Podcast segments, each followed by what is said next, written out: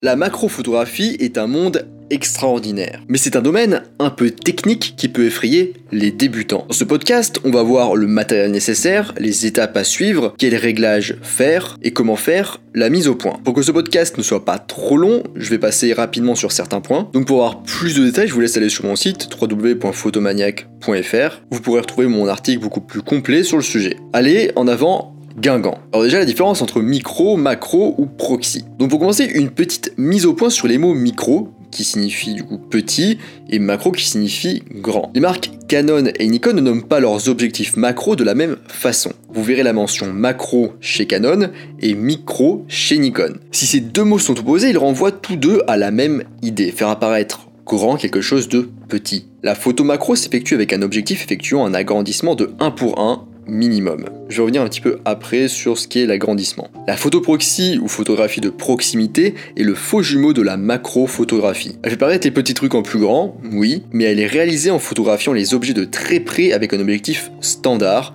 tout qu'un objectif non macro. Et du coup avec un agrandissement moins important que 1 pour 1, donc moins de détails. Alors maintenant, qu'est-ce que l'agrandissement? Si le rapport d'agrandissement de votre objectif est de 1 pour 1, on dit que votre sujet a un grossissement grandeur nature. Du coup, ce que doit faire au minimum un objectif dit macro. Par exemple, si vous photographiez une fourmi de 1 cm de long et qu'elle est projetée sur votre capteur sur 1 cm, alors elle est en taille réelle.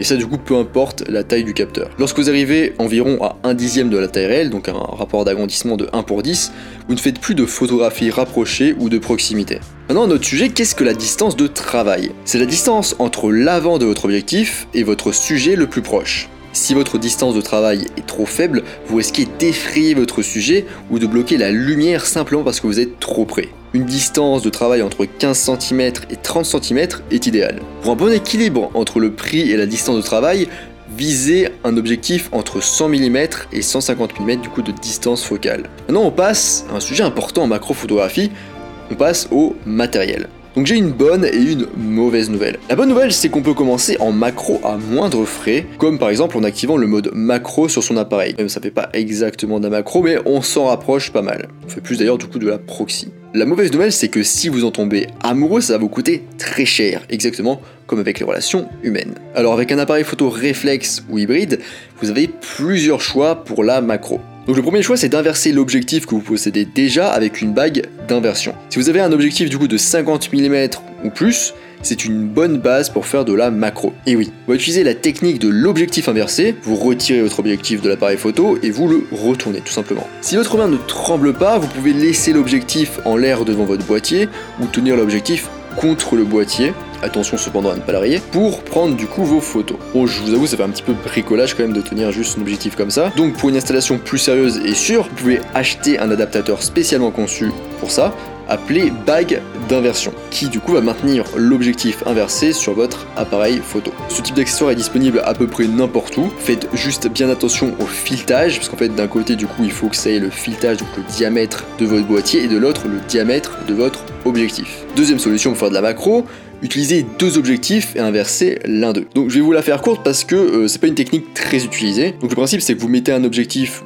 normalement sur votre boîtier, et après vous en mettez un second devant mais que vous retournez. Et du coup vous reliez les deux objectifs avec une bague spécifique. Donc ça peut faire de super agrandissements mais c'est généralement très encombrant et c'est pas du coup une technique très utilisée. Troisième solution, la bague ou tube d'allonge ou d'extension. C'est un accessoire qui se loge entre l'objectif et la monture de l'appareil. Il ne contient pas d'optique, il va simplement modifier la distance minimale de mise au point d'objectif, donc la distance à laquelle en fait vous pouvez faire la mise au point sur quelque chose. Parce que général du coup le problème avec un objectif standard, donc qui n'est pas macro, c'est qu'on doit être assez loin du sujet que l'on veut photographier pour faire la mise au point, sinon en fait tout simplement la mise au point ne se fait pas ou n'est pas possible, et du coup on est loin et du coup c'est pas vraiment de la macro, même de la proxy. Donc plus le tube d'extension est long, plus vous pouvez vous rapprocher d'un sujet tout en faisant la mise au point. Et plus vous vous rapprochez, plus l'agrandissement de l'objectif est élevé. On peut d'ailleurs additionner plusieurs tubes pour pouvoir se rapprocher toujours plus. Les tubes à longe fonctionnent mieux avec les objectifs de courte et moyenne focale, donc les grands angles et les objectifs standards. C'est un accessoire généralement assez bon marché, entre 20 euros et 100 euros pour les plus chers qui permettent du coup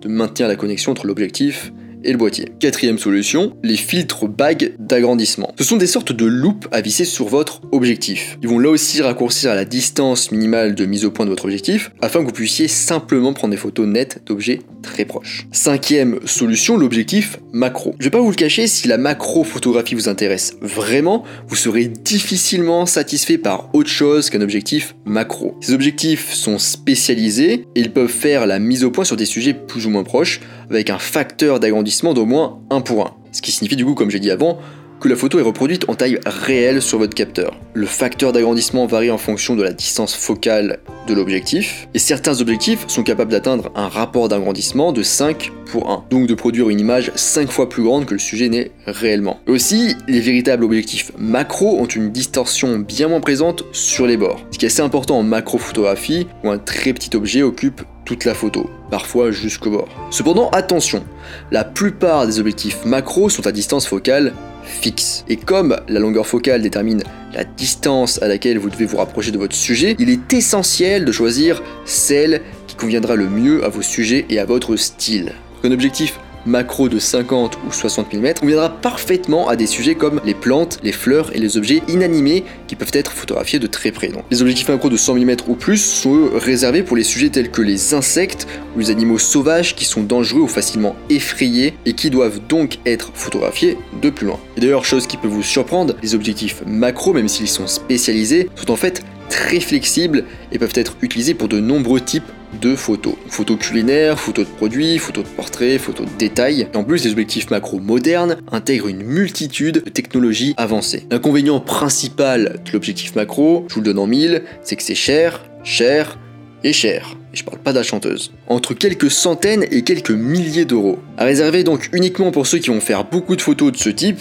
et ou ont les moyens. D'ailleurs, je donne quelques exemples d'objectifs macro dans mon article, que vous pouvez aller voir du coup sur photomaniac.fr. Donc le choix entre ces 5 solutions va dépendre de trois paramètres. Votre budget, votre niveau d'expérience et la qualité des photos que vous souhaitez. Ensuite, pour finir sur le matériel, on peut acheter quelques accessoires supplémentaires très sympas est très utile. Notamment un trépied et un déclencheur à distance sans fil de préférence pour la stabilité et la netteté. Parce qu'en effet, à ce niveau d'agrandissement, le moindre petit mouvement rendre votre photo complètement floue. Éventuellement aussi une lampe annulaire. On manque souvent de lumière en macro photo. Ce n'est pas aussi puissant qu'un flash standard, mais elle fournira une lumière douce et uniforme à votre sujet. Il faut aussi acheter un flash. Enfin, le type de boîtier n'a pas vraiment d'importance. Pour plus de détails, allez sur mon article. Maintenant, on passe à quelque chose qui va vous intéresser, je pense, ce pourquoi vous êtes là en train d'écouter ce podcast, passer à la méthode pas à pas pour prendre des macro-photographies. C'est une série d'étapes possibles dans le cas d'un objectif macro agrandissement de 1 pour 1 et avec un flash. Étape numéro 1, acheter un monopied ou trouver un bâton autour de vous. Étape numéro 2, utiliser un flash puissant et utiliser un diffuseur pour adoucir la lumière. Si vous n'avez pas de diffuseur, pas de souci, faites des essais avec du carton, du papier d'aluminium, du ruban adhésif éventuellement, même des serviettes en papier si vous le souhaitez. Étape numéro 3, mettez un objectif macro sur votre appareil et réglez-le sur la mise au point manuelle et à l'agrandissement Étape numéro 4, choisissez les paramètres d'exposition corrects. Je parle notamment de l'exposition correcte dans ma formation gratuite qui est disponible sur mon site photomaniac.fr. Je vous laisse aller voir. Si le flash est votre principale source de lumière et que vous photographiez un agrandissement de 1 pour 1, utilisez un temps de pause qui soit synchronisé avec votre flash. Généralement 1 2 centième de seconde ou 1 250e de seconde. Utilisez aussi une ouverture comprise entre f16 et f22 pour commencer. Étape numéro 5. Réglez vos ISO sur la valeur qui permet d'obtenir une exposition correcte d'une feuille lorsque le flash se déclenche en mode manuel à environ un quart de sa puissance. Alors pourquoi un quart? C'est assez arbitraire, mais en général ça marche bien. C'est parce que un quart c'est assez puissant, mais ça met pas non plus trop de temps à se recharger. Je parle du flash. Donc c'est le juste milieu entre ces deux choses. Étape numéro 6, passer le flash en mode TTL, donc en mode automatique. Et même s'il est en mode automatique, vous savez qu'il aura tendance à osciller autour de un quart de puissance grâce à l'étape juste avant numéro 5. Étape numéro 7, pour obtenir une exposition précise, vous devrez ajuster la compensation d'exposition de votre flash, potentiellement de quelques diaphragmes. Il n'est pas rare que la compensation du flash en macrophotographie soit de plus 2 ou même plus 3 stops. Si vous ne savez pas ce que c'est qu'un diaphragme un stop, j'ai ma formation gratuite qui en parle disponible sur mon site. Étape numéro 8, placez votre appareil photo sur un monopied ou un bâton. Bien sûr, il ne faut pas que ça vous empêche d'atteindre votre sujet à la bonne hauteur. Étape numéro 9, trouvez un insecte qui se pose suffisamment longtemps pour que vous puissiez le photographier. De la taille d'une mouche ou plus grand, c'est bien pour commencer quand on débute. Étape numéro 10, faites la mise au point. Je vais parler plus après de comment faire la mise au point. Étape numéro 11, déclencher. C'est pas trop tôt, putain, vous allez me dire. Et étape numéro 12, supprimer si besoin les tâches et poussières au post-traitement. Vous allez me dire, ça fait beaucoup, Gaëtan, quand même beaucoup d'étapes pour faire de la macro. Alors, comme ça, ça a l'air long, j'ai beaucoup détaillé, etc. Mais avec la pratique, évidemment, vous allez gagner en rapidité, vous allez être beaucoup plus rapide, sera même instinctif comme respirer. Donc voilà, normalement, on devrait être pas mal. Enfin, je parle de la photo, pas de vous. Ensuite, autre sujet très intéressant, gérer le casse-tête entre l'ouverture, le temps de pause, la lumière et la profondeur de champ.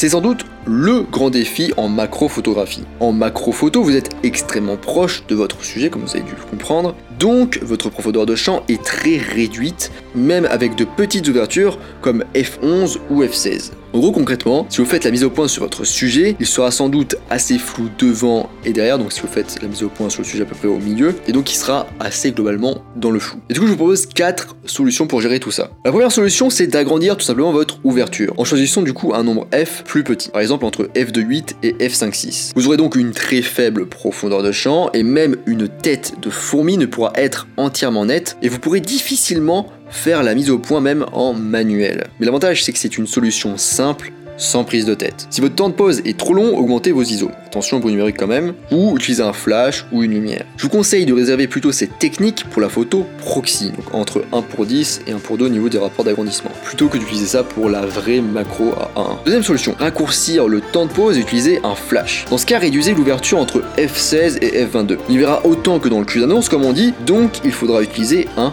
flash, car la quantité de lumière sera bien trop faible avec ces ouvertures. C'est la méthode la plus répandue et qui fonctionne bien chez les macro-photographes. Donc je vous encourage plutôt à suivre cette solution. En plus, c'est l'occasion d'apprendre à se servir d'un flash. Troisième solution, le focus stacking. Cette fois, vous allez ouvrir entre f8 et f11. Vous allez prendre plusieurs photos avec la mise au point à divers endroits de manière successive. Par exemple, une photo avec la mise au point devant, puis une seconde avec la mise au point un peu plus reculée, etc., etc., etc., jusqu'au bout du sujet. Puis vous allez passer sur Photoshop ou un autre logiciel et faire du focus stacking. Donc ça veut dire de l'empilement de mise au point. En gros, vous allez empiler l'ensemble des photos avec les mises au point pour obtenir une photo finale complètement nette. Globalement, ça fonctionne très bien. Mais ça demande un logiciel, donc de l'argent, beaucoup de photos et du temps. Et ça demande aussi que le sujet soit immobile parce que s'il bouge, et eh ben tout est à refaire. C'est plus adapté aux objets inanimés, aux photos de studio. Quatrième et dernière solution, les objectifs à bascule et à décentrement. Donc, je vais pas détailler cette solution ici car c'est pas la plus utilisée de très loin. Elle est chère, elle est plutôt utilisée en studio. Ah, maintenant, un autre sujet très important, intéressant, comment bien faire la mise au point. Dans ce type de photo, la partie mise au point ne dépassera pas quelques millimètres, même à une ouverture folle comme f32. Et en plus, votre autofocus n'arrivera pas à suivre vos mouvements en agrandissement un pour un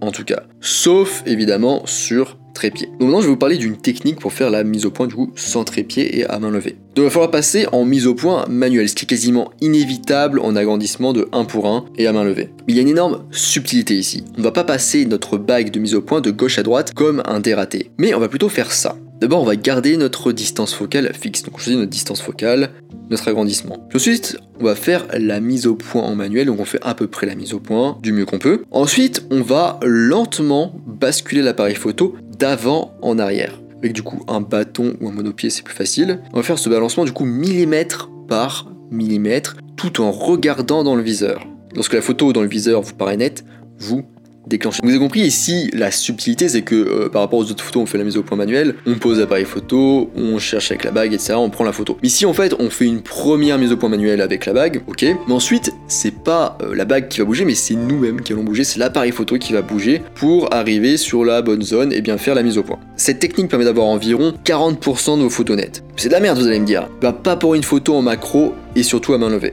D'ailleurs, remarque, pour les agrandissements moins importants ou les gros sujets, l'autofocus fonctionne en général mieux que la mise au point manuelle. Une astuce, vous pouvez aussi photographier sous un angle qui place la face de votre objectif parallèle aux détails les plus importants de votre sujet. En fait, de cette façon, ça va augmenter la zone de mise au point de votre sujet et ça va faciliter l'obtention de détails En fait, quand on fait la mise au point, la zone la plus nette, c'est le plan focal. C'est comme une feuille qui passerait par votre zone de mise au point et qui est parallèle à votre objectif. Du coup, toute cette zone est nette. Et pour maximiser l'endroit net, en fait, vous allez faire en sorte que cette espèce de plan, cette feuille, elle soit là où vous voulez sur votre objet. Donc vous mettez face à lui en parallèle et après en fonction, bah, vous allez plus ou moins à gauche, à droite, devant, derrière pour ajouter ça. Et ça va maximiser du coup cette zone mise au point. Pour beaucoup de photos, vous devrez choisir quelle partie de l'insecte mérite d'être mise au point. En général, il s'agira des yeux ou des ailes pour les coccinelles et les papillons. Bref, c'est à vous de voir. Alors, comment bien composer une photo macro? Ce n'est pas parce que votre sujet est superbe,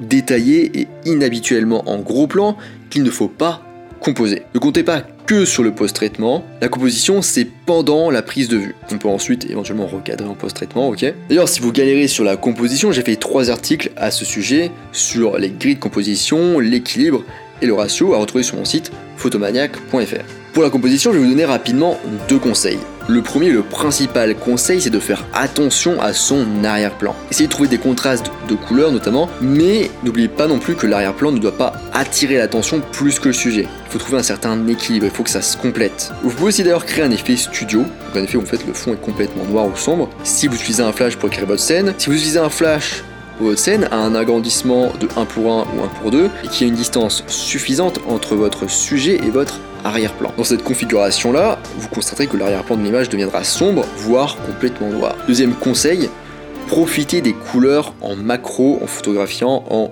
RAW, en format brut. Et oui, parce qu'en fait, dans ces conditions, à cette échelle-là, l'atmosphère est très translucide. Donc vous êtes proche de votre sujet et que du coup on peut pas voir par exemple la pollution, les particules, la brume, ce genre de choses. Donc du coup les couleurs vont être très pures, vont être captées de manière très pure. Et le truc aussi avec les couleurs en macro, c'est qu'en fait, des couleurs non visibles à une échelle normale deviennent visibles à l'échelle micro. Vous allez découvrir en plus des couleurs, donc profitez-en et développez-moi tout ça. C'est la fin de ce podcast de Photomaniac sur le guide ultime sur la macrophotographie. La macrophotographie va sans doute vous offrir vos plus belles surprises et vos pires déceptions. Il est facile d'être frustré au début. Même dans les meilleures conditions possibles, avec pas mal d'entraînement, votre taux de conservation de photos macro à l'agrandissement 1 pour 1, prise à la main, sera en général inférieur à 50%. Donc rassurez-vous, c'est normal et c'est ok d'avoir du déchet, surtout ici. Je vous laisse ici, je vous dis à bientôt sur les internets mondiaux.